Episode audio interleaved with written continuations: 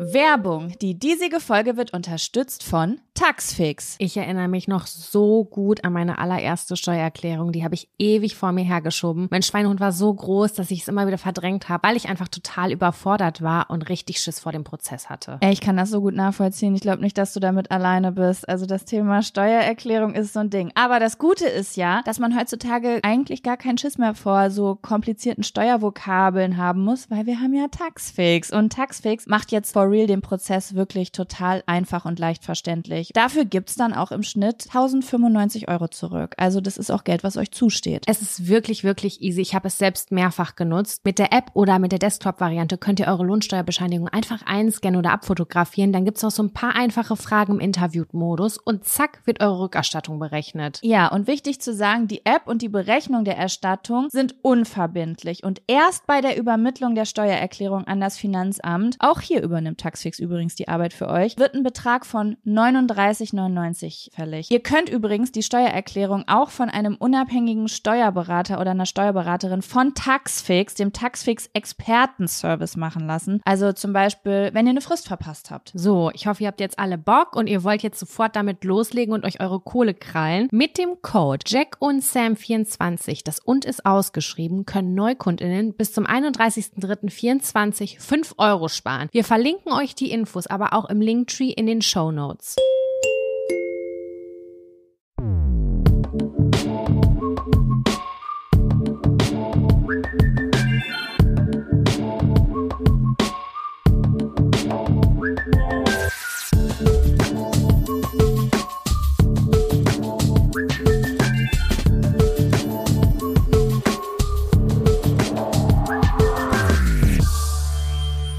Hallo und herzlich willkommen zu einer neuen Folge Jack und Sam.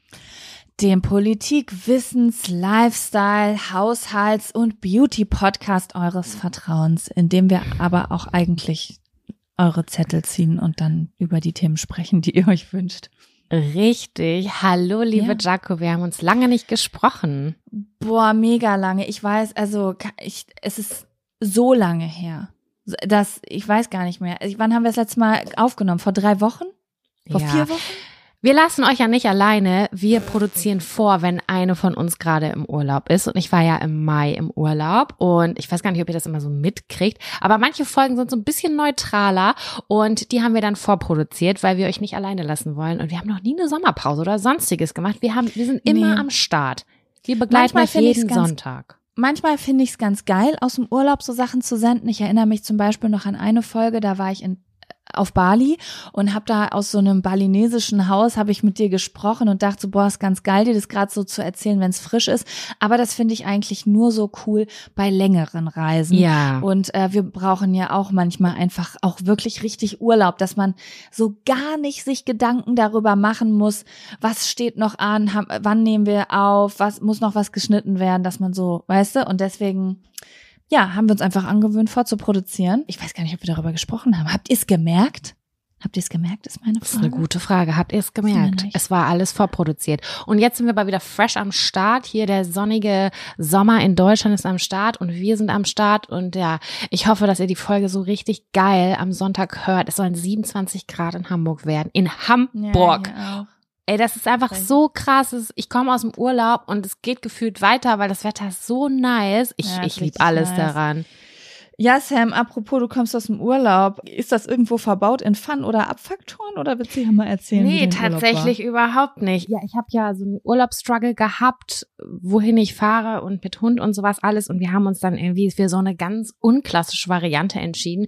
Wir waren war? Hast du fünf noch Tage. erzählt, ne? Hier wollte ich, äh, dass du, dass das für, das war doch der Fun-Faktor, dass du so umgedacht hast und auf einmal voll positiv Richtung Dänemark gefahren bist, obwohl du nicht loslassen wolltest vom Südeuropa-Traum.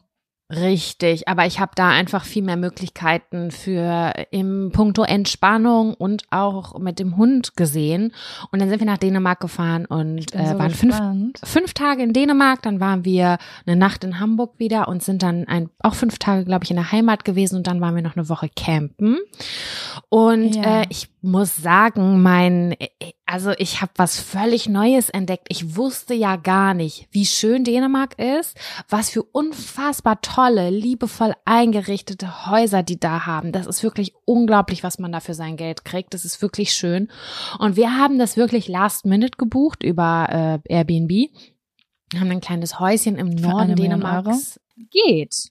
Geht? Es geht Ich hab, eigentlich. es ist so krass, weil früher hat man ja bei Airbnb geguckt, weil man so ein bisschen sparen wollte zu den Leuten nach Hause und so. Und mittlerweile, wenn ich bei Airbnb gucke, dann denke ich so, also unter 150 Euro die, zum Beispiel in Berlin, unter 150 Euro die Nacht, kriegst du nix. Ja, und dann hast du eine kleine Wohnung irgendwo im Ist so. Stock. Von irgend so Lisa, die äh, studiert, eine Einzimmerwohnung hat und gerade bei ihren Eltern übers Wochenende ist, se äh, setzt sie das für 150 Euro rein und hast in der Küche nichts außer einen Wasserkocher. Und dann denkst du, sag mal, geht's? Ja, wir haben jetzt 100 Euro die Nacht gezahlt und hatten ein richtig schönes Haus mit einem, was freistand, fünf Minuten fußläufig zum Meer, was äh, vorne so einen ganz wilden Garten hatte, also der war nicht bepflanzt, also es war einfach wirklich Nature, in der Nature, daneben war ein Wald. Ja, und da habe ich mich echt richtig, richtig wohl gefühlt, das muss ich wirklich sagen. Ich muss auch sagen, ich war überrascht, Sam, weil ich habe das, als du das erste Mal eine Instagram-Story gemacht, äh, ich weiß nicht, hast du ein Highlight? Ansonsten guck mal bei Sam. Äh, du hast ja viel, also zwischendurch so auch ästhetische Sachen aus dem Urlaub geteilt und in irgendeiner Story hat man zum ersten Mal dieses Haus in Dänemark gesehen und ich war unfassbar überrascht, weil immer wenn mir ähm, wo ist denn das? Ich guck auf Kleinanzeigen immer so nach Wohnungen und da sind manchmal so Werbeanzeigen zwischen. Ganz oft sind es Häuser in Dänemark und die sehen ganz oft richtig clean und kühl aus. Also so Mhm. Irgendwie, weiß ich nicht. Und das verbinde ich mit Dänemark und dann habe ich das Haus gesehen Nee, und das sah warm. so, so gemütlich aus, Leute. Das könnt ihr euch nicht vorstellen. Ich dachte so, mein Gott, das sieht aus wie was, wo ich sofort wieder einziehen möchte. Ich auch, sofort. Ich habe sofort geguckt, wie teuer ist ein Sommerhaus in Dänemark. Aber in Dänemark ist es so, dass ähm, nur die Dänen Sommerhäuser kaufen dürfen. Also es ist nicht so wie in Schweden oder so. Ah, Die wollen wahrscheinlich, dass da nicht so viele Touristen hinkommen, weil die sind, glaube ich, gar nicht so teuer, die Häuser. Das sind ganz einfache Holzhäuschen, würde ich sagen, aber mit unfassbar viel Liebe eingerichtet und äh, viel Glas. Also es gibt viele Glasfronten und es ist halt super viel Holz und das macht das Ganze total warmherzig und gemütlich. Und es war wirklich unser Hobby, da auch spazieren zu gehen und in die anderen Häuser rein zu luschern, so am Strand, in die Strand-Sommerhäuser. Und äh, das ist unfassbar inspirierend für mich gewesen, weil ich ja sowieso auch Interior ganz doll äh, spannend finde. Und dass das nochmal so ein ganz anderer Stil ist. Ich meine, Danish Design und so, das ist ja jedem ein Begriff und, aber das ist da irgendwie so on point gewesen. Und das war einfach mega, mega schön. Also ich, die 20 Grad haben sich da angefühlt wie 26 Grad am Strand. Es war halt nichts los. Das hat mir auch jemand bei Instagram geschrieben. In Dänemark geht man zum Beispiel nicht unbedingt essen, sondern man macht sich eher schön zu Hause was. Ja, das wäre meine Frage, Sam. Ich habe die Story gesehen. Ihr wart am Strand. Du, dein Freund und Alfie. Und dann hast du noch so gefilmt und da stand irgendwie, wir sind die Einzigen. Ne? Ja, ich muss auch an dich denken. Ja, ich muss, ich habe sofort gedacht, okay, sie schreibt das so, irgendwie gibt mir so ein Feeling, als nimmt sie das als was Positives wahr. Und dann habe ich gedacht, wie interessant, weil wir beide haben alleine an einem Strand auch gesessen vor ein paar Wochen und da fanden wir es gar nicht geil. Das war eine ganz andere Atmosphäre, weil das ist nicht wie äh, ein toter Strand, der gerade, wo alles zu ist in Spanien, sondern es ist, die Leute sind da, weil sie Ruhe haben wollen und alle gehen, wenn sie an den Strand gehen, mit einem Picknickkorb dahin und sind richtig gut ausgestattet. Es gibt da kein einziges Lokal am Strand, nicht eins. Ah, okay, verstehe. Ja, das habe ich mir gedacht, aber ich dachte so un unfassbar interessant, wie unterschiedlich man Situationen fühlt, je nachdem, wie so, wo man ist und wie die Atmo ist und so, ne? Ja, also es war wirklich nichts. Unser Haus war alleinstehend. In der Straße waren noch zwei weitere Häuser. Zum, auf dem Weg zum Strand waren vielleicht noch fünf Häuschen. So, die waren aber gerade noch nicht bewohnt. Und das war so eine richtig krasse Ruhe. Aber es war sofort 3, 2, 1 Entschleunigung war da. Ich habe nichts gekauft vor Ort, gar nichts. Also wir sind nicht groß einkaufen gegangen, also nur das Not Notwendigste. Und wir waren einmal in so einem, auf, also haben wir so einen Flohmarkttag einge, äh, eingelegt, weil das sehr bekannt ist in Schweden und Dänemark. Das heißt Löppes. Das heißt, du kannst einfach rumfahren und dann siehst du Schilder auf den Straßen und dann macht irgendjemand seine Garage auf oder macht das irgendwie nebenberuflich und hat ja so ein bisschen antik Antiquitäten an und Verkauf oder so, ja, Klüngelsachen. Und das Ja, war toll. cool. Das war das, das Und- war die einzige Aktivität, die wir eigentlich gemacht haben und neben Essen, Schlafen, äh, Drachen steigen lassen und spazieren gehen. Voll schön. Aber also würdest du sagen, ist 2023 das Jahr, in dem du die große Erkenntnis hattest, ich finde auch den Norden geil, ich habe eine neue Welt entdeckt? Ist es so auf dem ja, Level? ganz doll, ganz doll, wirklich. Ich will unbedingt jetzt nach Schweden. Ich möchte unbedingt nach Norwegen. Ich habe da so Bock drauf, weil, also es kommt natürlich auf die Mut an, die du hast. Ne? Wenn ich gerade raus ausbrechen will und sagen will, nee, ich brauche Barcelona, ich brauche das Leben, ich brauche Italien, dann ist das vielleicht nicht das Richtige. Aber wenn du sagst, ich möchte bei mir sein, ich möchte vielleicht mal wieder so Akkus aufladen oder mich richtig wohlfühlen, weil die Häuser so schön sind, äh, dann ist das, glaube ich, genau das Richtige. Für mich hat sich da eine völlig neue Welt eröffnet, weil das einfach für mich aus Hamburg einfach so viel leichter zu erreichen ist, ne, als jetzt, wenn ich in München wohnen würde, dann wäre das natürlich ja, sehr, ja, sehr ja, klar. es hat mein, ja, meinen Blickwinkel schon erweitert. Und was ich halt auch ganz toll fand, sind, dass die Leute sehr nett sind. Unglaublich nett. Und ja, es fehlt halt so ein bisschen dieses Essen gehen und sich nicht drum kümmern, was kocht man jetzt gerade. Aber auf der anderen Seite ist es irgendwie voll besonders gewesen. Da- Das war so eine große Küche. Ich habe mich richtig gefreut, da zu kochen, weil wir haben ja nur eine sehr kleine, nicht so schöne Küche.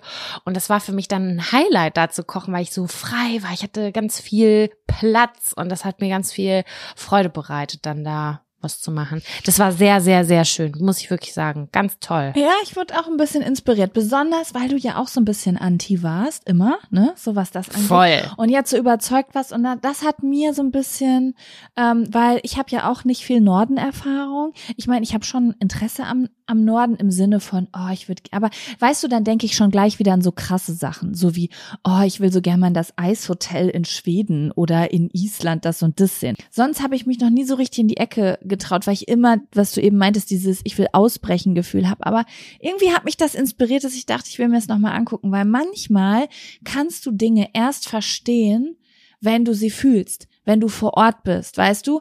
Ich war ja, Mhm. ich war auch mal in so einem Hotel in der Nähe von Berlin, da bin ich nur auf Tipp von einer Freundin hinten und da habe ich, hätte ich auch gedacht, dass das was ist, was gar nichts für mich wäre, dass mir da zu wenig los wäre. Und am Ende war ich so, mein Gott, ist so schön, ich will drei Wochen hier bleiben und das kleine Häuschen da am See kaufen.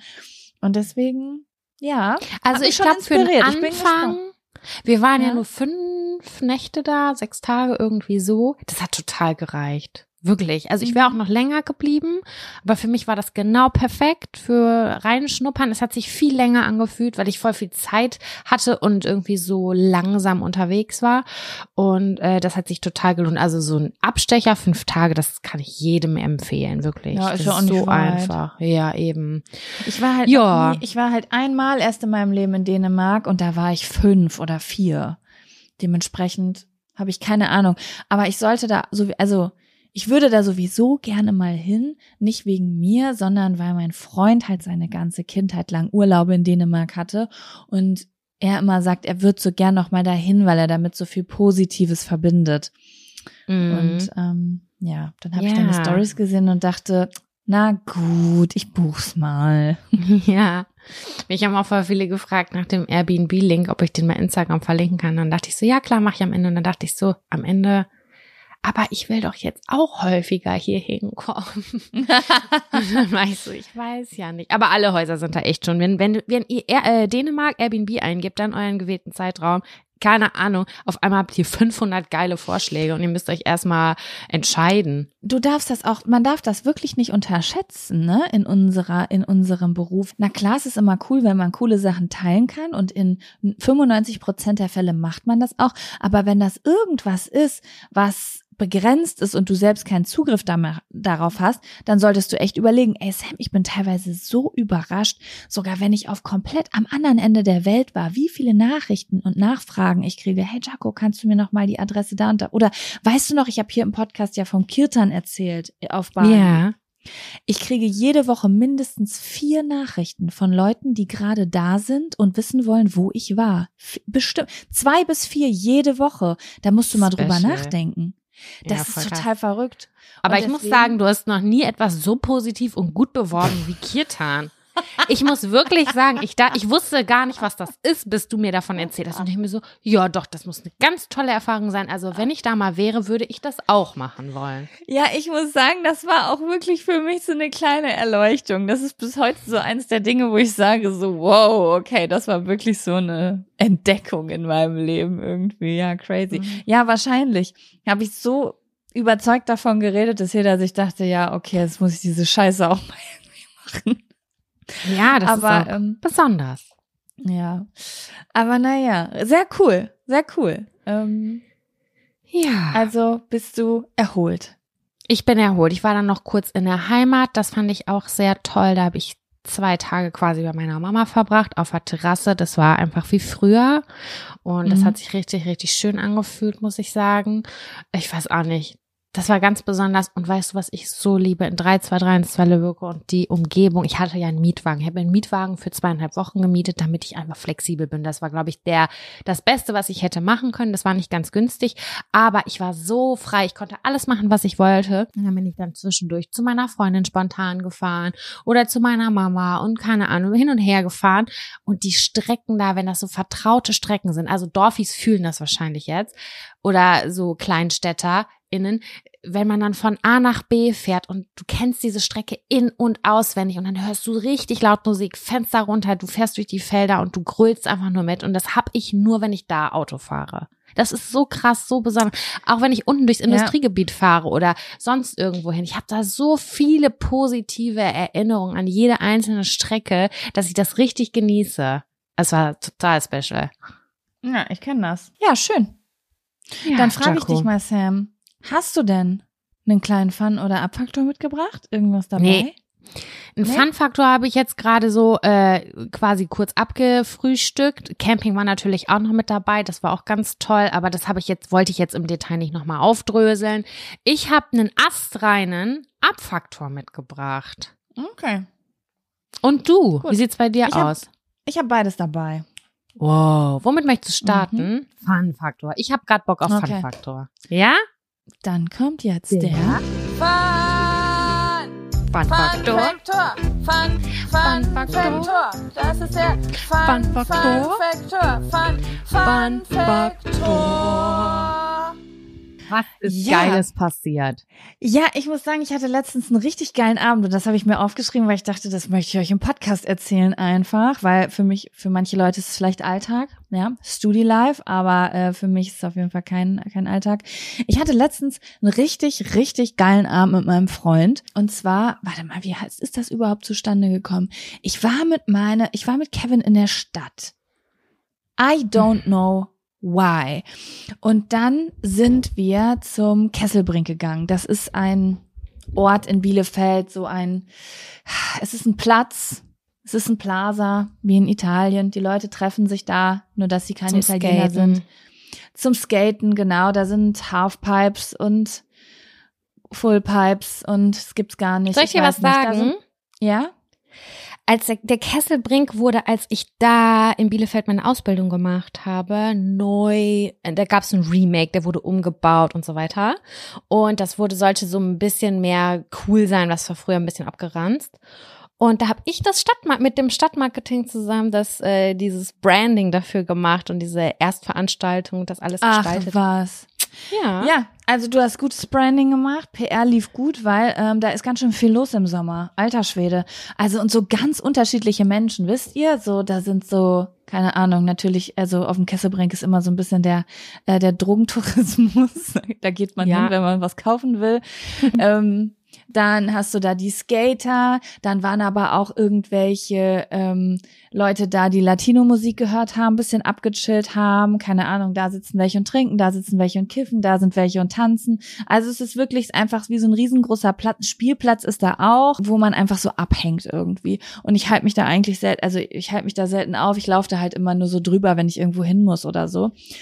Und das war aber der, das war so einer mit der ersten Tage, wo es richtig warm war. Weißt du, wo du so abends im T-Shirt durch die Gegend gelaufen bist und diese, so einen lauen Sommerabend hattest. Ja, dann sind wir darüber gelaufen und wir wollten eigentlich nach Hause und das machen, was wir jeden Abend machen. Und zwar nach Hause gehen, kochen oder Essen bestellen, uns von Fernseher hauen und irgendwas gucken. Und dann waren wir so, boah, voll geil hier. Mhm. Huh. Dann haben wir so überlegt, so, ja, eigentlich? Genau, ich weiß, wo wir herkamen. Wir waren in der Losteria und haben eine Pizza gegessen und haben gesagt, wir spazieren nach Hause und gehen über den Kesselbrink und, und gucken einfach mal. So war das nämlich. Das heißt, wir, und genau, und in der Pizzeria habe ich vielleicht schon einen kleinen Gin Tonic getrunken. Das heißt, ich war auch schon auf leichtem Fuß unterwegs. auf jeden Fall waren wir dann am Kesselbrink und haben gedacht so, ey, wir sitzen jeden Abend zu Hause und gucken irgendeine scheiß Serie. Es ist gerade Sommer geworden. Der Kesselbrink ist voll. Wieso chillen wir nicht hier? Und dann sind wir in Späti gegangen und haben uns kleine Flachmänner Wodka geholt. Wenn schon, denn schon. Wenn schon, denn schon. 0,5 Cola Light Flaschen. Ja. Und dann äh, haben wir uns erstmal fett eine Mische gemacht und haben uns an Kesselbrink. Ah, dann war ich noch im Kiosk und habe mir diese, weil natürlich war ich irgendwann angetrunken. Was passiert, wenn ich ich habe ja aufgehört zu rauchen, wenn ich angetrunken bin? Ich krieg Schmacht aus der Hölle. Dann bin ich erstmal wieder in den Kiosk gegangen und habe mir ähm, nicht Zigaretten geholt, sondern diese, wie heißen diese Dinger? Diese Einmaldinger. Super schlecht für die äh, Unfälle. Nee, das sind so. Das sind wirklich so Einmaldinger, was ich immer noch nicht ganz verstehe, weil das ich nicht verstehe. Füllt man die gar nicht auf? Die kommen die einfach in den Müll? Ist das wirklich einfach ein Einmalprodukt? Ja, die liegen überall auf dem Boden hier. Das, die werden auch häufig im Reality-TV geraucht. Ja, stimmt. Habe ich auch bei Chiara gerade gesehen, gestern in irgendeiner Folge Ex Die haben einen Beach. Namen. Ich weiß es Auf nicht. jeden Genau, die habe ich auch einmal gekauft, als wir damals zum Blama gegangen sind. Da habe ich mir auch so ein Ding gekauft, das erste Mal. Naja, und jetzt hatte ich mir wieder so eins, ich habe es mir jetzt halt einmal geholt. So. Und ich habe mir aber eins geholt ohne Nikotin, weil ich dachte, okay, ich brauche jetzt irgendwas. Ich brauche jetzt irgendwas, um mein Gehirn zu verarschen. Ah, ich dreh durch. Und dann habe ich mich mit diesem komischen Ding, ich weiß gerade nicht, wie es heißt, mit unserer Mische haben wir uns an Kesselbrink gesessen, gesetzt in die Nähe von der äh, Latin Music. Und dann haben wir da gechillt. Und ich habe gedacht, wow, ich fühle mich gerade wie 14. Ich sitze mit einer Mische aus dem Kiosk am Kesselbrink, alles klar. Das war einfach ein richtig cooler Abend. Wir haben da einfach gesessen, haben gequatscht, uns über Gott und die Welt unterhalten, uns die Leute angeguckt. Und als wir da ein bisschen angetrunken waren, sind wir einfach in einem, mit einem riesengroßen Umweg zu Fuß, nee, zu Fuß wollten wir nach Hause gehen. Und dann sind wir, keine Ahnung, bis nachts um ein Uhr oder so durch Bielefeld gelaufen, in Kiosk rein, haben in Wohnungen reingeguckt, haben irgendwo Musik gehört, da sind wir dann eine Dreiviertelstunde lang in die Richtung gelaufen, weil wir dachten, da wäre eine Party und dann war da aber gar nichts. Aber es war richtig cool, es hat sich so ein bisschen angefühlt wie äh, der Abend, wo wir beide mal so ein bisschen wasted äh, damals losgegangen sind und uns auf mit der Straßenschildern Straße fotografiert mit haben. Straßenschildern ja, mit fotografiert. Genau, und nicht wussten, wohin mit uns, aber wir hatten was zu trinken, so, weißt du? Ich finde, das hört sich so ganz, also alles in allem hört sich das an wie die perfekte Date Night. Selbst wenn ich jetzt jemanden neu kennenlernen würde, würde ich sagen, hey, lass mal eine Pizza essen gehen. Da trinkt man vielleicht dann auch einen Gin Tonic. Und dann geht man spazieren und quatscht und so. Also ich finde, das ist die perfekte Date Night. Ja, Bisschen war's am. Kiosk. Also Richtig ich fand's nice. auch, es war, es war richtig, richtig schön. Und da habe ich wirklich so gemerkt, krass, sowas brauche ich echt zwischendurch, so ein bisschen ausbrechen. Und manchmal bin ich aber so in meinen Routinen drin, dass ich jetzt, weißt du, ich muss dafür schon draußen sein. Weißt Ja. du, wenn ich schon essen gehen war oder schon in der Stadt war, weil ich zu Rossmann musste und ich bin eh schon da, dann funktioniert das. Aber wenn ich so schon zu Hause bin, dann abends um acht nochmal denken, oh, jetzt zum Kesselbrink und mir äh, einen Flachmann am Späti holen, denke ich so, nee, aber ganz bestimmt nicht. Weißt du, wie ich Mhm. meine? Ja, ich weiß Irgendwie ganz so- genau, was du meinst. Ja, aber es war auf jeden Fall ein richtig geiler Abend, hatte ich ewig nicht mehr. Ja, hat Spaß gemacht. Wir hatten eine gute Zeit. Ich habe draußen gepinkelt, ich habe an der Kirche gepinkelt. So, weißt du, so ein Abend war das, wo man an der Kirche Ja. pinkelt. Es klingt quasi perfekt. Es Ja. klingt perfekt, das muss ich mal so sagen. Schön. Das, Das freut war mein mich sehr. Nice. Ja, Ja. ich würde da gerne irgendwas Schönes ergänzen. Aber ich finde, das kann so stehen bleiben und dann können wir auch gerne eine Runde abkotzen. Oder Nice. was meinst du? Dann kommt jetzt der, der Abfaktor, Abfaktor. Das war so synchron. Sogar von. Das kommt jetzt bis Abfaktor. Es war einfach 1A synchron. Wunderschön. Love it. Ja, Sam, dann erzähl Jaco, ich habe was mitgebracht und zwar aus der Heimat, sag ich jetzt einfach mal. Es ist ein Abfaktor aus der Heimat.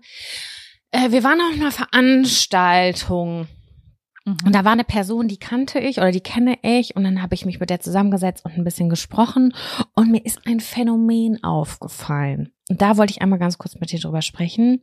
Ich bin dann abends ins Bett gegangen und mein Freund und ich lagen da. Wir waren beide auf der Veranstaltung. Habe ich gesagt, ich weiß nicht, was es ist, aber immer wenn ich mich mit dieser einen Person unterhalte, da habe ich irgendwie keinen guten Vibe danach. Und ich, ich, und dann hat er gesagt, ja, erklär doch mal, woran mag das denn liegen? Ich so, die ist super freundlich eigentlich, aber irgendwie ist es komisch, weil ich habe immer das Gefühl, die nimmt so eine Gegenhaltung ein zu allem, was ich sage. So ganz, ob das intuitiv Mm. ist oder ich, ob sie wirklich immer komplett anderer Meinung äh, ist. Und zwar ist es eine, ich habe das schon so ein bisschen gelabelt, würde ich sagen, eine, das ist ja nichts für mich Person. Das wäre ja nichts für ja. mich Person. Mhm. Mhm. Werbung. Die diesige Folge wird unterstützt von Taxfix. Ich erinnere mich noch so gut an meine allererste Steuererklärung. Die habe ich ewig vor mir hergeschoben. Mein Schweinehund war so groß, dass ich es immer wieder verdrängt habe, weil ich einfach total überfordert war und richtig Schiss vor dem Prozess hatte. Ey, ich kann das so gut nachvollziehen. Ich glaube nicht, dass du damit alleine bist. Also das Thema Steuererklärung ist so ein Ding. Aber das Gute ist ja, dass man heutzutage eigentlich gar keinen Schiss mehr vor so komplizierten Steuervokabeln haben muss, weil wir haben ja Taxfix. Und Taxfix macht jetzt for real den Prozess wirklich total einfach und leicht verständlich. Dafür gibt's dann auch im Schnitt 1095 Euro zurück. Also das ist auch Geld, was euch zusteht. Es ist wirklich, wirklich easy. Ich habe es selbst mehrfach genutzt. Mit der App oder mit der Desktop-Variante könnt ihr eure Lohnsteuerbescheinigung einfach einscannen oder abfotografieren. Dann gibt's noch so ein paar einfache Fragen im Interview-Modus und zack wird eure Rückerstattung berechnet. Ja, und wichtig zu sagen, die App und die Berechnung der Erstattung sind unverbindlich und erst bei der Übermittlung der Steuererklärung an das Finanzamt, auch hier übernimmt Taxfix übrigens die Arbeit für euch, wird ein Betrag von 39,99 fällig. Ihr könnt übrigens die Steuererklärung auch von einem unabhängigen Steuerberater oder einer Steuerberaterin von Taxfix, dem Taxfix Expertenservice machen lassen. Also zum Beispiel, wenn ihr eine Frist verpasst habt. So, ich hoffe, ihr habt jetzt alle Bock und ihr wollt jetzt sofort damit loslegen und euch eure Kohle krallen. Mit dem Code Jack und Sam 24, das und ist ausgeschrieben, können Neukundinnen bis zum 31.03.24 5 Euro sparen. Wir verlinken euch die Infos aber auch im Linktree in den Show Notes.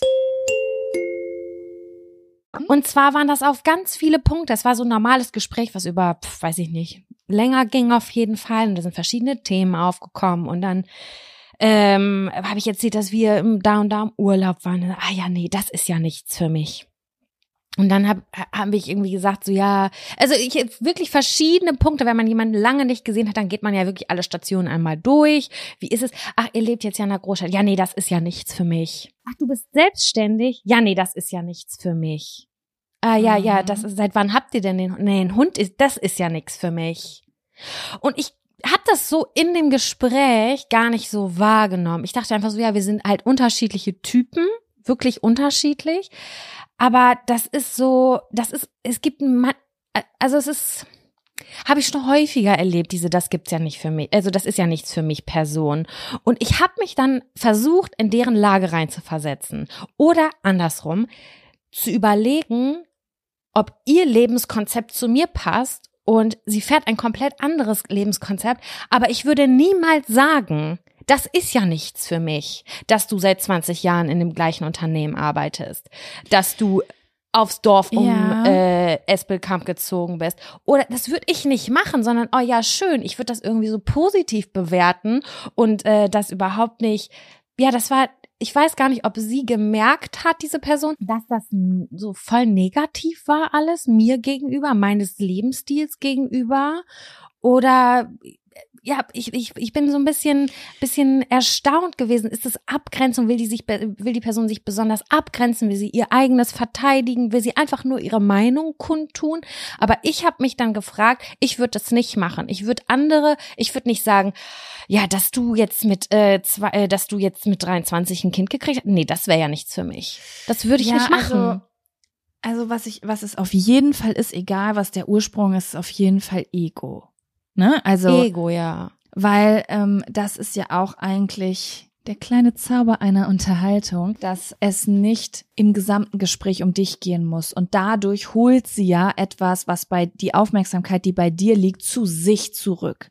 Und wenn du nicht sagen kannst, oh mein Gott, das ist bei mir auch so, und dann deine Geschichte erzählen kannst, dann holst du ja die Aufmerksamkeit auf dich zurück, indem du sagst, oh, für mich ist das nichts, weil ich bin ja so und so. Ne? Also ich, das ist auf jeden Fall irgendwie, das hat auf jeden Fall was mit ihr zu tun. Also ja, also ich, ich habe sogar eben kurz gegoogelt. Ich habe nämlich gerade letztens mit einer Freundin darüber geredet, die mir nämlich erzählt hat, dass sie auch jemanden kennt, der zum Beispiel immer die gegenteilige Meinung einnimmt von dem, was gerade gesagt wird, weißt du, um irgendwie Mhm. Reibung zu erzeugen. Aber es ist ja noch mal ein bisschen was anderes. Ich habe gerade den Begriff Gegenbeispielsortierer gefunden. Weiß nicht, ob das passt. Aber ja, ich finde ich mag das auch nicht so gerne. Ich kenne das Gefühl im Kleinen und ja, ich glaube, das hat was mit Ego zu tun. Ich Auf fand jeden total Fall. interessant, weil ich konnte da, ich habe erst im Nachgang, ich habe viel und lange darüber nachgedacht. Also dieses Gespräch, was eigentlich ein total ausgewogenes Gespräch war. Also ich habe jetzt nicht die ganze Zeit äh, meinen Lebenslauf runtergerattert, so wie ich das gerade hier so erzählt habe. Um Gottes Willen, nein. Wir haben wirklich ein super ausgeglichenes Gespräch geführt. Jeder hat so ein bisschen abgedatet und so weiter.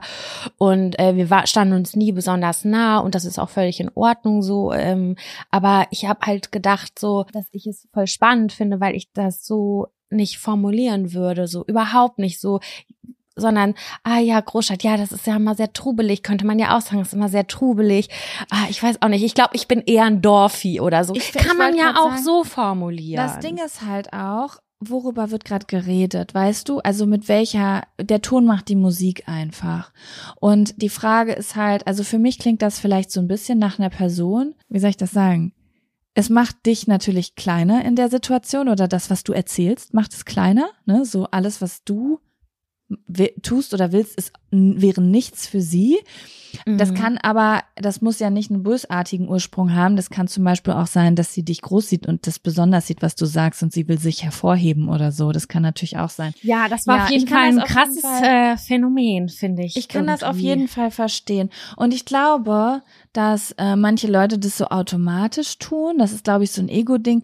Aber ein schönes Gespräch ist ja eigentlich, wenn man nicht die ganze Zeit sich selbst irgendwie beweisen oder darstellen will. Das gibt's auch noch in anderer Form. Ich kenne das auch noch in anderer Form. Nicht nur dieses, oh, das wäre gar nichts von für mich. Das kenne ich übrigens äh, zum Thema Städte immer. Wo wohnst du denn in Berlin? Oh, das wäre ja gar nichts für mich. Oh Gott, ich hasse Stimmt, Berlin. das hatten wir schon mal. Und ich wir denk so, oh ja, ich will mit dir befreundet sein. Nicht. Next, please. Dann gibt's aber auch noch in diesem, ich bin Harry Potter Fan, ich habe früher alle Bücher gelesen. Oh mein Gott, ich bin auch Harry Potter Fan, ich habe alle Bücher zehnmal gelesen. Oh mein Gott, hast du auch alle Fanboxen? Letzten Monat war ich in London beim in der Harry Potter World und da habe ich alle Schauspieler kennengelernt und drei davon geheiratet. Das ist für mich genau dasselbe, by the way. Und du stehst da und denkst so, okay, ich fühle mich Halt's jetzt Maul. Wettkampf. ist das hier ein Wettkampf? Ja, es ist ein Wettkampf. Es hat voll die voll diese Dynamik. Das finde ich auch. Und schön ist es ja, wenn jemand irgendwie sagt so, äh, ich bin voll der Harry Potter Fan und du sagst, oh mein Gott, ich auch. Was ist dein Lieblingscharakter? So, das ist ein schönes Gespräch. Oder ist so. ich äh, bin schwanger und jemand sagt nicht, uh, das wäre nichts für mich, sondern sagt, oh, herzlichen Glückwunsch, wie ist es so, bla bla bla, wenn man irgendwie dem anderen auch irgendwie Space im Gespräch gönnt, ne? Ja, man Aber- ist auch einfach ein bisschen höflich. Man muss Ja, nicht alles irgendwie. runter machen oder sich überhöhen. Sorry, das finde ich ist irgendwie No-Go. Aber wir haben uns daraus einen ganz schönen Gag innerhalb der Beziehung äh, rausgefiltert. Egal, was irgendwie so ein bisschen komisch läuft oder so. Allein, ich kenne ein Beispiel, mein Freund hängt die Wäsche anders auf als ich und dann sage ich jetzt immer, "Mm, das ist ja nichts für mich, ne? Und wir müssen dabei halt lachen, weil wir das so in unseren Alltag integriert haben. Das ist die ganze Zeit so, nee, also sorry, das ist ja nichts für mich. Und es ist ja auch okay, wenn manchmal Sachen für einen nicht sind, aber ich finde, man spürt das so ein bisschen.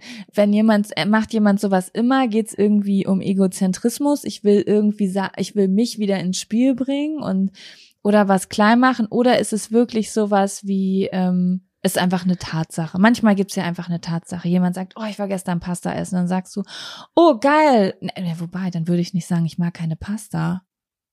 Wenn ich, keine Ich finde- das ich würde ich nicht als erstes sagen. Das wird vielleicht Einzeln hinterher im Gespräch es bei ja. rumkommen. Wenn diese, wenn ich dann frage, wo warst du denn? Was hast du denn gegessen? Und dann die Person sagt, soll ich dir die Adresse sagen? Dass ich dann sage, Nee, du weißt was, ich mag gar keine Pasta. weißt du, wie ich meine?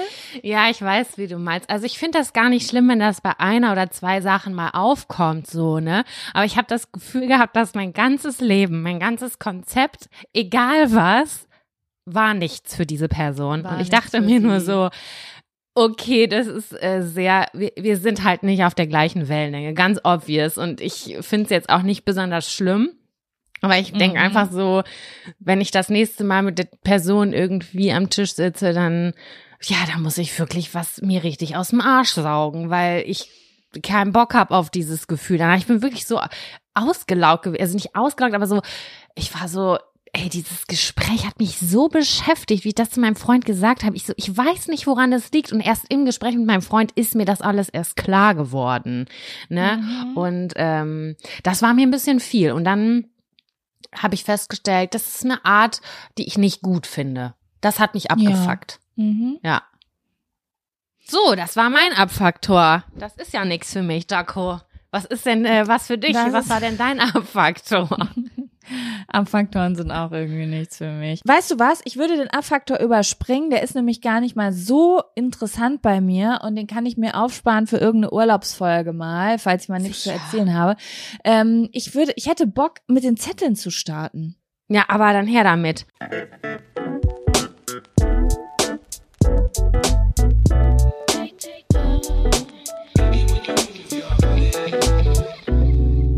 Okay, Sam, wir reisen zurück in der Zeit.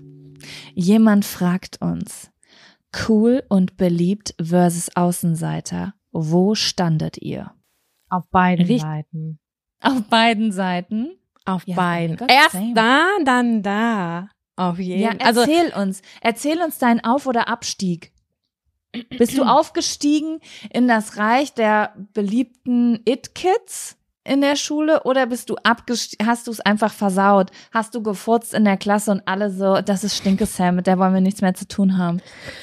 ähm, ich glaube, bei mir war es andersrum. Ich war erst äh, die Stinke Sam, die irgendwie, weiß ich nicht, irgendwie nicht so wahnsinnig viel beizutragen hatte in dieses ganze Klassenkonstrukt, nur dass ich immer In den welchem Alter befinden wir uns?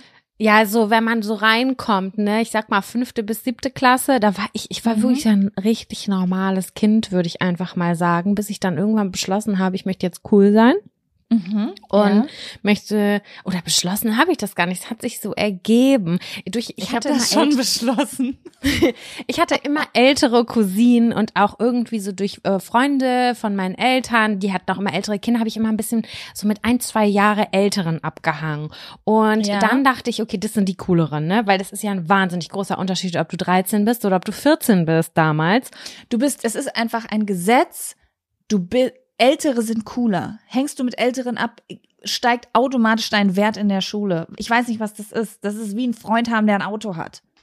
Richtig. Und ich weiß gar nicht, wie diese Connection gekommen ist, aber damals, das war dann auch sehr lange Zeit eine sehr gute Freundin äh, von dir, habe ich dann irgendwie auch die Connection zu ihr gesucht, zu einer Mhm. Person. Nennen wir sie mal Anne. Kannst du den ersten Buchstaben nennen von dem Vornamen oder ist das Ja, das ist sehr, sehr, das ist jetzt sehr ähm, voraussagend. Das ist ein V. Ah, okay, ja. Mhm. Genau. Und ich weiß nicht, wie das gekommen ist durch meine Cousinen und keine Ahnung was. Und die hat geraucht, diese Person halt in der Schule. Und ich fand die unheimlich cool und die war übelst hübsch und ich wollte irgendwie mit der befreundet sein. Ich weiß nicht, wie die Connection aufgekommen ist. Aber dann haben wir so ein paar Mal so in der Raucherecke abgehangen. Ich gehörte auf dieser ganzen, sie war für mich auf dieser Coolness-Skala ganz weit oben. Ich war ganz weit unten. Aber ich wusste, das könnte der Aufstieg bedeuten. Weil sie einfach schon damals die coolen Sachen angehabt hat. Sie übelst früh, keine Ahnung, sie sah sehr reif aus, sehr, sehr, ja, besonders in meinen Augen damals.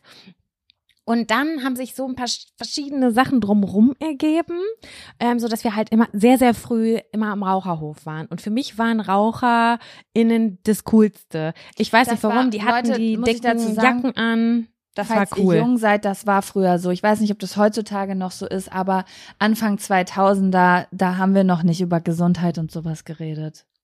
Nee, wir wollten die dicken Helly Hansen Jacken, wir wollten die dicken Buffalos, wir wollten eine Schachtel kippen und das hat uns gereicht zum Glücklichsein und ja, vielleicht noch einen krassen Lipgloss oder ja, ein Perlmutt Labello. das Umso brauchte man. Heller, umso heller die Lippen, desto besser. Siehst du aus, als hättest du drei Wochen als Leiche im Wasser getrieben, hast du den richtigen.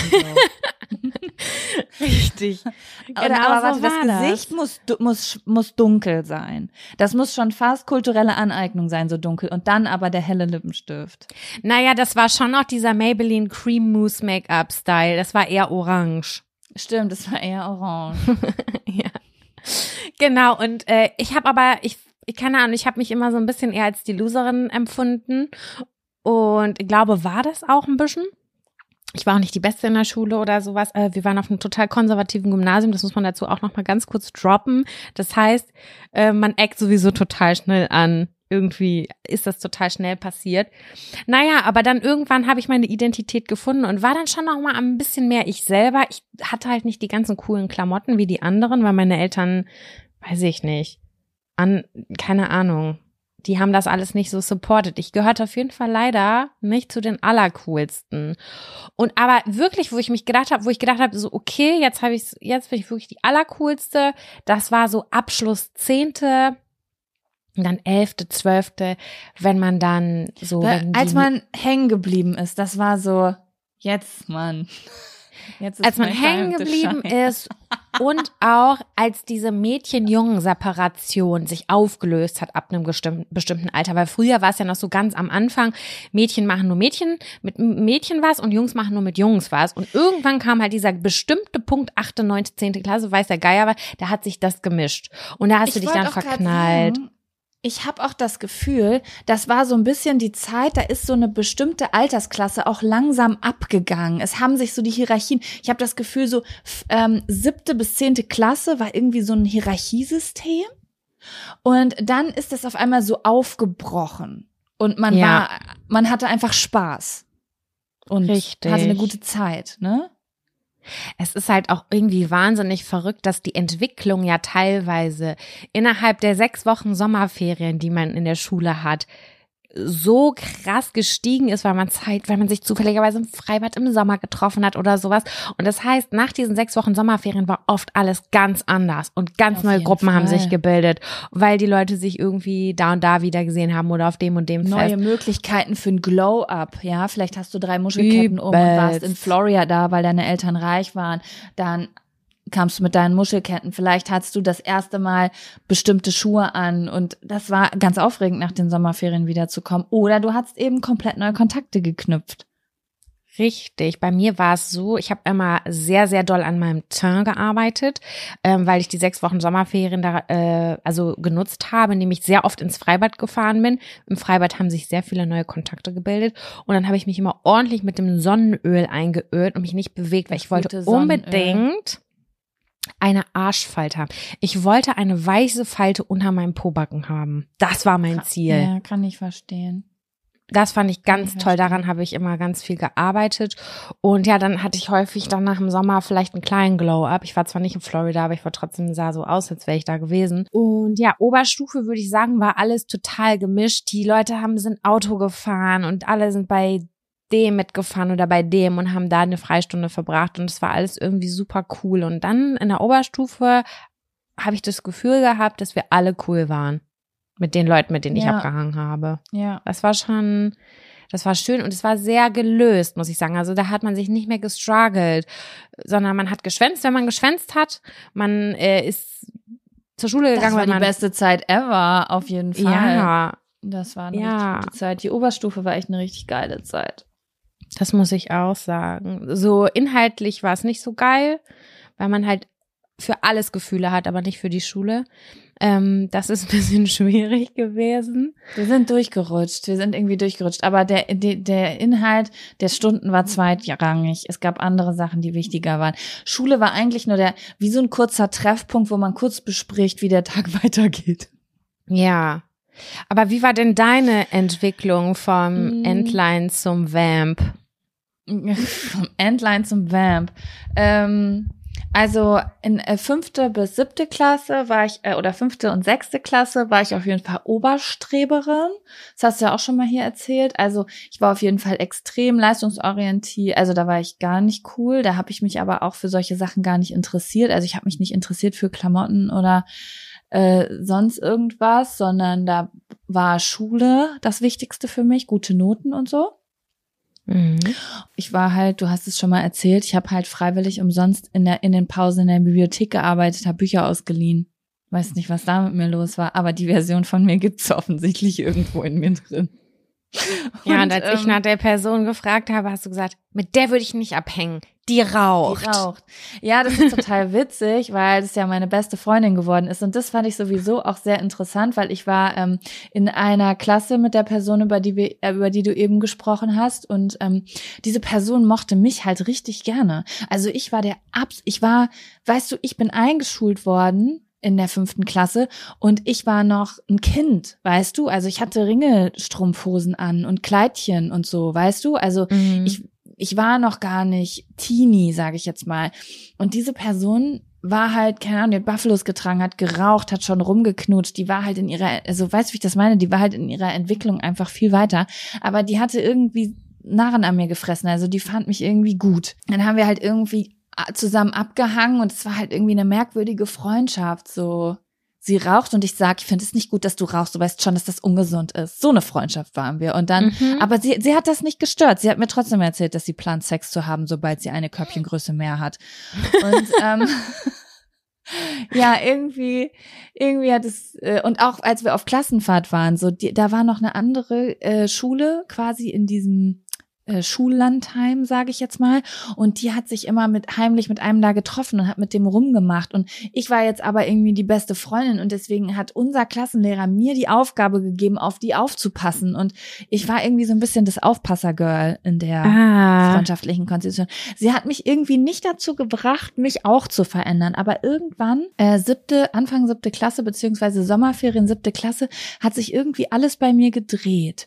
Da bin ich irgendwann mal mit meiner Mutter nach Hause gefahren und dann habe ich ähm, habe ich eine Gruppe Girls am Straßenrand langfahren sehen und da war, äh, äh, war unter anderem ein Mädchen dabei, die hatte ein Bauchnabelpiercing. Und das war das erste Mal, dass so ein Sparkle in mir aufkam. So ein, das will ich auch. Ich will ein Bauchnabelpiercing. Und Mhm. irgendwie ging's damit los in diesen Sommerferien. Das war das war das einzige Glow-up, was ich in meinem Leben hatte. Äh, von der sechsten, die Sommerferien von der sechsten zur siebten Klasse, weil auf einmal hat, haben mich die Pubertätshormone komplett eingenommen. Und dann habe ich mich mit meiner Freundin Natalie in der Stadt getroffen. Wir haben zusammen Unterschriften gefälscht und haben uns erstmal ein Bauchnabelpiercing stechen lassen. Und dann war ich dann keine Ahnung, dann habe ich meine erste Miss Sixty Hose. ge- Auf einmal war ich in diesen ganzen Teenie-Sachen so drin, weißt du? Mhm. Ja, dann bin ich Wie alt warst du bei deinem Bauchnabelpiercing? Zwölf oder dreizehn. Also Ah, schon okay. sehr jung, sehr, sehr jung. Das kriegst du ja heutzutage gar nicht mehr so jung. Die stechen ja, glaube ich, sogar erst ab 16 mit Erlaubnis der Eltern sozusagen. Aber früher Ja. brauchtest du halt einfach eine Erlaubnis der Eltern und dann, keine Ahnung, ich hatte nicht mal eine Kopie vom Personalausweis dabei. Ich habe einfach nur einen Zettel geschrieben und eine Unterschrift gefälscht und habe das Ding gekriegt, ne? schon krass eigentlich. Ja, voll. Ja, und dann war, bin ich zurückgekommen zur Schule und dann ist ein Mädchen neu in unsere Stufe gekommen, weil die sitzen geblieben ist. Und die war, ich weiß auch nicht, ich war irgendwie, wie so, die, die Scheißhausfliegen sind auf mir gelandet.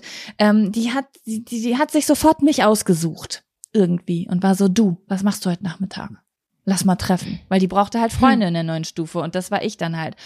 So, und dann war ich bei der zu Hause. Ich hatte zwar schon ein Umstyling, aber mein Kopf war eigentlich noch nicht so weit. Und dann hat sie gesagt, so, wir rauchen jetzt eine. Ich sag, ich rauche nicht. Sie sagt, wie du rauchst nicht. Ich sag, ich habe noch nie geraucht. Ja, das müssen wir jetzt mal nachholen. Das üben wir jetzt. Und weil sie durfte zu Hause rauchen. Sie ist gerade 13 geworden, durfte zu Hause rauchen. Frag mich nicht, was da los war. Auf jeden Fall. Ich habe gefragt, wieso darfst du zu Hause rauchen? Und sie sagt, ja, ich habe am Fenster geraucht. Meiner Mutter war das peinlich, dass das die Nachbarn sehen. Deswegen darf ich jetzt auf dem Balkon rauchen, weil da sieht man mich nicht. So, Ja. okay, stabile Nummer. Bei anderen läuft's anders als bei mir zu Hause. Äh, ja, auf jeden Fall habe ich dann meine erste Zigarette geraucht, die furchtbar schlimm war. Aber irgendwie habe ich dann einfach, weißt du, ich habe zum Coolwerden habe ich die richtigen Leute kennengelernt. Äh, ansonsten habe ich eigentlich die falschen Leute kennengelernt, falls du verstehst, was ich meine. Ja, ich verstehe, was du meinst. So, es war halt aufregend. Ich habe mich mit meiner Nachbarin wieder vertragen, die war drei Jahre älter als ich. Dann habe ich auf einmal irgendwie mit Leuten rumgehangen mit 13, die 16 waren, irgendwelche Jungs, die mich ganz süß fanden. Ich war in einer völlig neuen Welt. Ich war einfach in einer völlig neuen Welt. Und ja, dann habe ich einfach äh, dann, ja, war das so ein bisschen so ein Ding. Und dann in der Schule hatte ich dann meinen allerersten Freund. So, jetzt kommen wir nämlich eigentlich wieder zur Hauptstory zurück. Ich hatte meinen ersten Freund. Das war einer, der auf diesem Raucherhof immer rumhing mit den Leuten, von dem du eben erzählt hast. Mhm. Und dann war ich mit dem zusammen und das war dann sozusagen der erste Tag, wo ich dann auf diesem Raucherhof gelandet bin und auf einmal zwischen diesen ganzen Menschen stand. Und so war das bei uns in der Schule. Du kanntest die nicht, aber du kanntest deren Namen. Ja. Weißt du? Wenn jemand, ich denk mir jetzt Namen aus, wenn jemand Jolina gesagt hat, wusste halt jeder, wer das ist, obwohl keiner jemals mit der geredet hat. So, weißt du? ja. Und äh, dann stand ich da zwischen diesen ganzen Leuten und dadurch, dass ich jetzt mit diesem Typen zusammen war, der dazugehörte, fanden alle mich super interessant und ich kam da drauf und alle waren so, boah, voll die geile Hose, wer bist du, boah, voll geile Haare, und ich war so, mein Gott, das ist so aufregend, ich fühle mich gerade, als wäre ich auf einer Aftershow-Party vom Echo. So habe ich mich gefühlt. Ja, so habe ich dann irgendwelche Leute kennengelernt und dann, es ist, oh mein Gott, das ist wirklich schlimm. Und dann wurde ich irgendwie auf Geburtstage eingeladen und habe auf einmal mit diesen Leuten rumgehangen. Ja. Bei mir war das nicht so, dass ich diesen Opener hatte durch einen Typen oder so. Ich habe mich einfach ganz bewusst immer auch mit dazugestellt mit einer anderen Freundin damals. Und wir haben Ich weiß auch, dass ich dich da, das, äh, dass ich dich da, ich erinnere mich noch an eine Situation, wo du da gestanden hast sogar. ja, Und, ich wie dann noch so Situation? dachte, gar nichts. Ich weiß nur, dass ich da stand und mich unterhalten habe und du standest in einer anderen Gruppe oder mit deiner Freundin irgendwie äh, ein paar, also daneben quasi sozusagen. Also nicht in, mit der Person, mit der ich mich gerade unterhalten habe, sondern mit jemand anderem. Und dann weiß Ja. ich nur noch, dass ich dich wahrgenommen habe. Mehr weiß ich nicht mehr. Aber das ist so eine Erinnerung aus dieser Zeit, die ich habe. Ich sehe Samira auf dem Raucherhof, aber wir hatten da gar nichts miteinander zu tun und haben gar Nee. nicht miteinander geredet. Ja. Ich weiß noch, ähm, dass wir vorher uns richtig das Rauchen beigebracht haben. Wir sind hinter die Sporthalle in Lübbecke gegangen, haben uns eine Schachtel West gekauft, keine Ahnung, damals hat man mit, ich konnte, ich weiß ganz genau, dass ich damals mit zehn Jahren Zigaretten kaufen konnte, auch für meine Oma, die mitbringen konnte oder so. Das durfte ich. Ja, Dann habe ich gesagt, ich hätte gerne eine so, Schachtel du HB für meine Oma. Und dann haben die gesagt, ja klar, bitte, schöne Grüße noch. Und ich war Man so, okay, cool. Kippen für Eltern geholt. Das war so. Heutzutage wäre das so, ruft das Jugendamt, da ist ein Kind am Zigarettenautomat. Und früher war klar, ah, der kleine achtjährige Dennis holt eine Schachtel Tava für seine Mutter. Ist so, ist so. Und genau so habe ich mir meine erste Schachtel West gekauft. Und dann haben wir richtig geackert, uns diese Schachtel reingeprügelt, bis wir fast gekotzt haben, weil wir unbedingt, einen, wir wollten einen Sinn haben, um mit unter der Schwimmhalle, Sporthalle am Wittekind-Gymnasium zu stehen, um einfach bei den Coolen zu sein. Ey, aber soll ich dir mal was sagen? Ich habe ja, als ich das erste Mal geraucht habe, ich habe ja mein ganzes Leben lang rauchende Personen gesehen. Meine Eltern haben ja auch geraucht. Ich war ja eigentlich voll der Anti-Raucher. Und weil ich hatte, es gibt wirklich nur zwei Erinnerungen in meinem Leben, wo ich wirklich gedacht habe, ich habe gedacht, das ist viel besser. Und das ist das erste Mal Zungenkuss.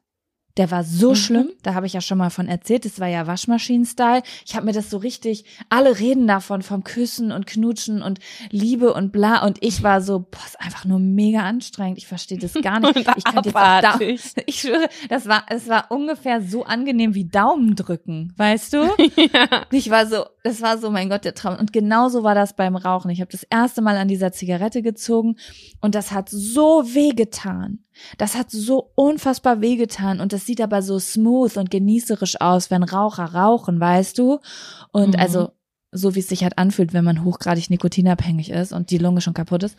Aber du, das hast du ja nicht auf dem Schirm und ich habe daran gezogen und ich war so, das ist so schmerzhaft und das haltet ihr die ganze Zeit aus, wenn ihr das macht? ja. Ja, Mann. Ja.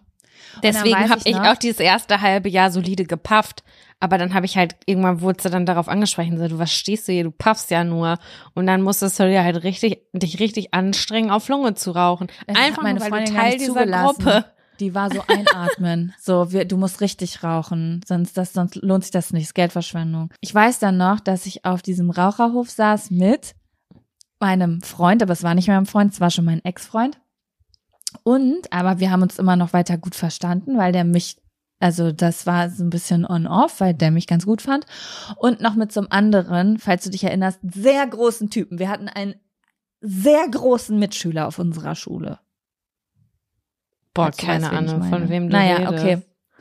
Auf jeden Fall saß ich mit denen da und dann hat er so zu mir gesagt, Jaco, sag noch mal zu meinem Kumpel, wie lange du schon rauchst. Und dann habe ich gesagt, anderthalb Jahre. Es war total gelogen. Ich habe seit drei Wochen geraucht, ne? Und dann haben die beiden sich so kaputt gelacht, weil man mir so offensichtlich angesehen hat, dass ich sehr gefühlt fünf Minuten rauche. Warum hast du das auch gesagt? Wolltest du einfach dann flexen Ich oder wollte was? cool sein. Ich wollte, weißt du, ich Und wollte er wollte dich bloßstellen sein. oder was? Was? Wollte er dich Der wollte mich bloß. Der hat mich das schon mal gefragt, seit wann rauchst du? Habe ich gesagt, seit anderthalb Jahren. Er so, niemals rauchst du seit anderthalb Jahren. Und dann hat er gesagt, hast du mal gesehen, wie du die Zigarette hältst? Du hältst sie wie ein Säugling. Und dann hat er mich das nochmal vor dem gefragt. Und dann wusste ich schon, dass sie sich drüber lustig machen. Aber ich musste ja dasselbe sagen, weil ich konnte ja jetzt nicht zugeben, dass ich, dass ich gelogen habe. Das wäre ja mein Tod gewesen. Dann habe ich gesagt, seit anderthalb Jahren. Die haben sich so einen abgelacht einfach. Und dann habe ich richtig angefangen, so Leute, das ist einfach ganz furchtbar, was wir hier erzählen. Dann habe ich richtig angefangen zu beobachten, wie andere Leute rauchen. Dann habe ich noch meinen Nachbar, mein damaliger bester Freund, falls du weißt, wen ich meine. Ja. Dem habe ich das dann noch erzählt, weil dem habe ich immer alles erzählt. Das war so Safe Space hier, erzähle ich jede pe kleinste peinliche Peinlichkeit. Und dem habe ich das noch erzählt. Und dann hat er noch gesagt, okay, Jaco, ich zeig dir jetzt die Tricks. So hält man eine Zigarette, so musst du gucken, so sieht das entspannt aus. So Ey, haben wir das noch geübt in der Quatsch, Seitenstraße. Ja. Ja, schlimm. ah, herrlich. Ich habe aber immer versucht, ich habe wirklich bei allen Dingen, die irgendwas mit ähm, Verboten oder Erwachsensein zu tun, ich habe immer so getan, als hätte ich das schon tausendmal gemacht.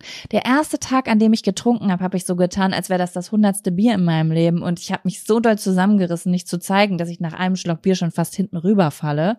Und Mhm. sogar bei meinem ersten Mal habe ich nichts gesagt. Gedacht, das habe ich schon hundertmal gemacht. ja, krass. Bitte nicht nachmachen. Also ich glaube nicht, dass, also unsere Zielgruppe geht ab 20 los, aber falls irgendwer zuhört, der Junge ist, bitte nichts nachmachen von dem, was wir gerade erzählt haben. Hat er das nicht gecheckt, dass das dein erstes Mal war? Das war nicht so ein closer Friend dann, Boyfriend? Nee, das war nicht. Das ist jemand, ich habe ich, das hab, wir haben safe schon mal unser erstes Mal erzählt. Wir haben es einmal Haben erzählt wir. und die Folge ist verloren gegangen, aber wir haben es noch mal erzählt. Wir nee, haben's das ist jemand, erzählt. mit dem ich hinterher zusammengekommen bin. Aber das Ding ist, wenn du so jung bist, ich war ja so jung, ich bin ja, also ich habe so jung mein, also mein, das erste Mal Sex gehabt ähm, und ich habe mit Älteren rumgehangen. Ich war auf so einem Sit-in, nennt man das immer noch so? Ich weiß es nicht. Wenn man zu Hause ist bei irgendwem, wo die Eltern nicht da sind und dann trinkt, so eine Hausparty halt, ne? Ähm, ich wusste ja von nichts. Ich wusste von gar nichts. Also verstehst du, ich bin mit dem knutschen gegangen und der hat weitergemacht und ich, ich wusste nicht mal, ich, ich hatte nicht mal eine Meinung darüber, was ich will und was ich nicht will. Verstehst du, wie ich das meine? Ich hatte, Ja. ich wusste, das ist einfach passiert. Das ist einfach Mhm. passiert und währenddessen habe ich gemerkt, das tut weh. So, und also das ging alles viel schneller und ich hatte ja auch bisschen Alkohol getrunken. Also eigentlich ganz, ja, ich weiß gar nicht, ich wollte jetzt gerade sagen, ganz furchtbar, aber um ehrlich zu sein, ich habe überhaupt gar keine Gefühle dem gegenüber gehabt. Es war so, es passiert, cool, jetzt kann ich sagen, ich hatte Sex. Das ist überhaupt nicht romantisch. Ich habe das Gefühl, als hätte ich eigentlich jetzt so einen Aufklärungsauftrag, als müsste ich jetzt so sagen, so, ich habe natürlich meinen Freund geliebt und dann haben wir vorher alles besprochen und unsere Grenzen abgesprochen, aber äh, ich wollte einfach nur zu meiner Nachbarin sagen, dass ich Sex gehabt habe. weißt du? Ja, bei mir war das so ein Mittelding. Also ich war schon dolle verliebt auch und dann äh, habe ich auch darauf gewartet und solche Sachen. Aber am Ende des Tages habe ich wollte ich es auch einfach nur erzählen, weil ich Spätzünderin war, was das angeht. Also alle hatten vor mir sehr viel zwei, drei, vier Jahre vor mir Sex. Ich dachte so, okay, es wird Zeit. Ich hänge richtig hinterher. Ich muss, ich muss richtig Gas geben, obwohl ich es vielleicht noch nicht ganz so fühle, aber ich will dazugehören. Ja, Ach, krass, war, oh Gott. Jetzt habe ich wieder das Gefühl, wir müssen was dazu sagen, aber es hört eh niemand zu, der jünger als 16 oder so ist. Leute, ihr könnt euch auch mit 35 entjungfern lassen, ja? oder gar Denkt nicht. an Drew Barrymore ungeküsst. Hm? Ja, oder gar nicht. Macht das so, wie ihr da Bock drauf Ja, habt, wirklich. genau. Also das war damals ähm, nicht. Es ist, es ist, glaube ich, sehr, sehr natürlich, dass das so passiert ist irgendwie. Und äh, es ist jetzt wirklich keine Ausnahme. Ich glaube, es ist, halt eher die ehrlich. Ausnahme, dass so zwei da sitzen, wie bei äh, I'm a girl, not yet a woman, I'm not a girl, not yet a woman, wie Britney Spears da auf dem Bett steht und sagt, okay, wir haben jetzt heute das erste Mal, weißt du, wie das geht? Okay, darf ich dich jetzt küssen? Ja, okay, darf ich das machen? Ja, okay. Weißt du, diese eine Szene, ähm, wo ja, die da auf dem ist, Bett das ist sitzen. mega cool und ich wünsche das jedem. Aber die Realität ist halt so, dass es oft ganz anders läuft, weil wir werden auf die Welt, wir haben keine Ahnung, was wir machen. Auf einmal gibt's Alkohol, äh, dann sind da Leute, die erzählen dir Scheiße, was cool ist. Also die Realität sieht halt oft ganz anders aus, so ne. Und Ja. ich habe das Glück, dass ähm, ich nie was erlebt habe, äh, was mich irgendwie emotional getroffen hätte. Also da sind schon teilweise schlimme Sachen auch spät, aber es war halt, es ist, ich bin da emotional voll gut durchgerutscht und es war okay. So, weißt du, wie ich meine? Weißt du, was Also, ich noch gemacht habe?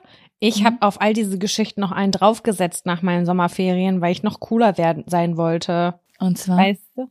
Naja, ich habe dann dann nicht erzählt, dass das ein Ach äh, so.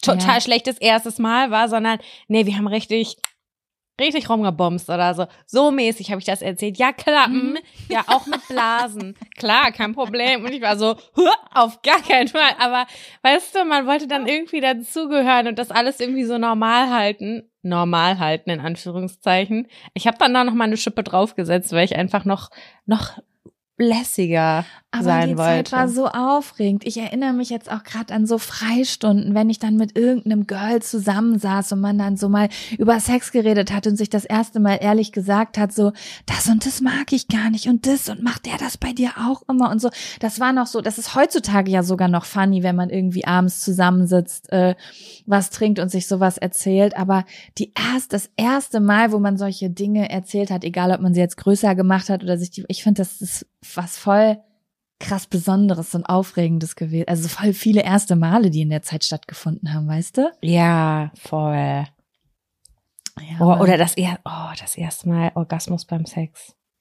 Das war der helle Wahnsinn. Das war viele Jahre Also, später. ich wollte gerade sagen, lass mich mal überlegen. Das erste Mal Orgasmus beim Sex, da hatte ich aber schon eine zwei vorne. nee, ja. ich nicht. Ich Ja, du hattest da mehr Glück. Also das war für mich, äh, das war eine weite Reise. Spaß beim Sex zu haben, war für mich eine weite Reise. Erregt sein Rumknutschen, sich drauf freuen. Ab dem Moment, wo das Ding drin ist, so, ciao, bist du fertig. Ich habe ich hab keine Gefühle da unten. Ist einfach nur mega anstrengend. Und jetzt sind wir da, wo wir sind. Irgendwie eine Mischung aus. Weil, wie war die Skala? Wie war die Skala in der Frage des Die Zettels? Skala war cool und beliebt versus Außenseiter. Wo standet ihr? ja, ich fühle mich ganz, ganz normal aktuell. Wie fühlst du dich aktuell? Kann man das so im Erwachsenenleben sagen?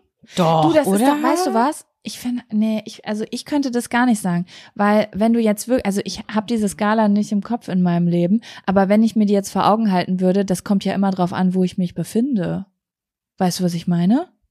Also- wo du dich örtlich befindest oder mit wem wo ich mich was? befinde und ja, also so eine Schule ist ja ein geschlossenes System. Du hast ja immer irgendwie so eine Rolle in einem geschlossenen System und jeder Geburtstag oder jeder Freundeskreis oder auf jeder Reise bist du ja in einem neuen System, weißt du? Es kommt ja also kommt drauf an, wo ich bin, einfach. Weißt du, wie ich meine? Ja, ich weiß, was du meinst. Och, ich Also- sehe mich da, ja, ich keine Ahnung, man hat ja diese Skalen, dieses, ähm, naja, wobei doch, wenn ich manchmal durch die Straßen gehe und irgendwie am Kiosk so und da cornern dann halt auch die Leute und dann denke ich, boah, sehen die cool aus, aus welchen Gründen auch immer. Ja, das dann macht ja habe ich da trotzdem noch eine Bewertung mit drin. Geh ja klar, aber so an in sich. Lübbecke oder über das Kotti in. Berlin. Also da habe ich aber ganz unterschiedliche Gefühle meinem Outfit gegenüber, das kann ich dir aber sagen. Das stimmt, da hast du recht. Ja.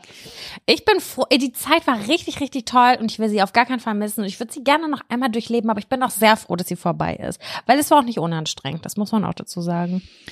Mm, Ja, das, also ich muss sagen, ich würde die auch gern nochmal erleben. Das Einzige, was ich in dieser Zeit wirklich sehr, sehr anstrengend empfunden habe, ist, ich hatte immer ein sehr, sehr gutes Verhältnis zu meinen Eltern und ich wollte auf einmal unfassbar viele Dinge, die verboten waren, wo ich wusste, meine Eltern finden das nicht gut. Es war für mich extrem also es war, es hat wirklich extrem schlechte Gefühle ausgelöst, dass ich halt wirklich viele Dinge gemacht habe, die meinen Eltern Angst gemacht haben, die meine Eltern haben schlecht fühlen lassen, dass sie sich Sorgen gemacht haben, dass sie nicht wussten, was los ist, dass meine Mutter Zigarettenschachteln gefunden, all diese Sachen, die für Eltern ja auch voll schlimm sind einfach, weißt du? Das Ja. ist schon eine Sache, die so, boah, dieses Gefühl. Da war ich 5 Uhr- skrupellos. um fünf Uhr nach Hause gekommen bin und ich wusste, ich habe um zwei mein Handy ausgemacht, weil meine Mutter mich nonstop anruft, aber ich kann nicht nach Hause, weil ich will vor diesem coolen Typen, den ich unbedingt als meinen Freund haben will, ich will jetzt nicht weg und dann bin ich nach Hause rein und boah, das waren so schlimme Gefühle. Ich hatte, ich kam rein und ich hatte so die, dieses, diese Verbindung habe ich einfach so voll zerstört, hatte ich dann da immer das Gefühl. Weißt du, wie ich meine? Mm, Ja, ich weiß was. du. Ja. Ich hatte das Gefühl, dass mein, die Verbindung zu meiner Mutter während der Zeit gewachsen ist, stärker geworden Mhm. ist, weil ich mich mit ihr super gut austauschen konnte. Über alles konnte ich mit ihr reden. Aber die zu meinem Vater, weil der der strengere Part war, er eher verloren gegangen ist tatsächlich auch und auch sehr enttäuscht war an manchen Stellen.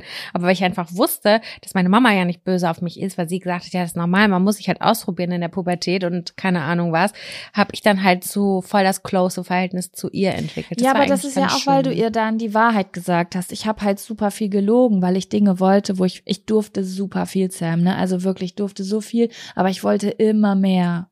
Und ähm, das tut Mhm. mir jetzt im Nachhinein voll leid. Weißt du so, die haben ihre 13-jährige Tochter schon auf eine Party gelassen, aber indem sie wissen, wer bringt sie hin, wer bringt sie zurück, bitte nicht trinken. Dann und dann bist du zu Hause und ich lüg dann einfach und laufe nachts um drei Uhr nach Hause und meine Mutter sitzt zu Hause, ist wach und hat Angst, dass ihre Tochter gekidnappt wurde und so. Mein Gott, das, ist, das Mhm. tut mir schon im Nachhinein richtig, richtig leid. Also ähm, wir haben auch schon. Ich müsste, aber wenn du jetzt mit deiner Mutter darüber sprichst, sagt, sie- sagt sie selber, boah, das war voll die beschissene Zeit, weil ich habe mich ganz oft so doof gefühlt oder lächelt sie das auch oder belächelt sie das mittlerweile? Nein, sie sagt, das war so schlimm. Das ja, okay, Also sie sagt das mit einem Lachen, aber sie sagt so, du warst außer Rand und Band. Also da, ich, sie hat, sie sagt immer wieder, sie erzählt immer wieder von diesem einen Tag, wo sie zu meinem Vater hingegangen ist und gesagt hat, wir müssen, es ist kontrovers, aber wir müssen ihr mehr erlauben, sonst explodiert die. Hm. Oh Gott, das klingt so furchtbar. Aber sie hat halt gedacht, okay, wenn ich ihr ein bisschen mehr erlaube und sie länger weg darf und sowas mal mitnehmen darf und so, dann erzählt sie uns wieder mehr und dann äh, macht sie nicht total schlimme Dinge heimlich oder sowas. Ne? Gott, das klingt gerade, Ja. als wäre ich irgendwie so. Äh, Hallo, ich bin Jacqueline von der Rüdli-Schule und ich bin morgens mit Waffen zur Schule gekommen. Nein, um Gottes Willen, aber ja, so Partys und Jungs und so, das, das war schon, das war schon ein Ding. Da habe ich Lust, meine Eltern nochmal zu befragen. Ich hatte irgendwann in meinen Anfang 20ern mal ein Gespräch mit meinem Vater darüber und der meinte dann so, ja, sorry, dass ich damals so streng war, ich wusste es nicht besser. Dann habe ich gesagt, ja, habe ich gemerkt. Äh, war auf jeden Fall auch nicht ganz geil so, weil er viele Verbote erteilt hat und solche Sachen. Und damit habe ich halt gar nicht arbeiten können. Aber meine Mutter müsste ich nochmal fragen. Aber ich glaube, ich habe irgendwie das Gefühl, dass sie voll fein war mit allem Mhm. Weil sie einfach so ein Grund, also so gedacht, ja, okay, okay, aber ich hatte vielleicht auch nicht die Energy, die du hattest, weißt du? Oh, ich hatte sehr viel Energy. Ich habe auch viel Mist gebaut, aber es war so, ja, weiß ich auch nicht. Ich habe, ich weiß es nicht ganz genau. Ich müsste die wirklich mal fragen, weil ich das gar nicht mehr so richtig greifen kann, wie das genau im Detail war. Und ich ja, finde vielleicht mega haben wir schade. noch mal im Podcast. Richtig. Ich finde es einfach schade, dass ich, also mir fällt es wahnsinnig schwer, Zeit chronologisch einzuordnen in meinem Gehirn früher. Es gibt immer so Fetzen, aber ich kann nicht mehr genau sagen, wa- was ist eigentlich so chronologisch passiert, wie war der Ablauf oder die Entwicklung oder so. Mir fehlen manchmal so Bruchstücke und es kann sein, dass ich was erzähle, was aber dann irgendwie fünf Jahre vorher passiert Ja. ist oder so. Weißt du, es ist voll Ja, also komisch, das Zeit Ding zu greifen.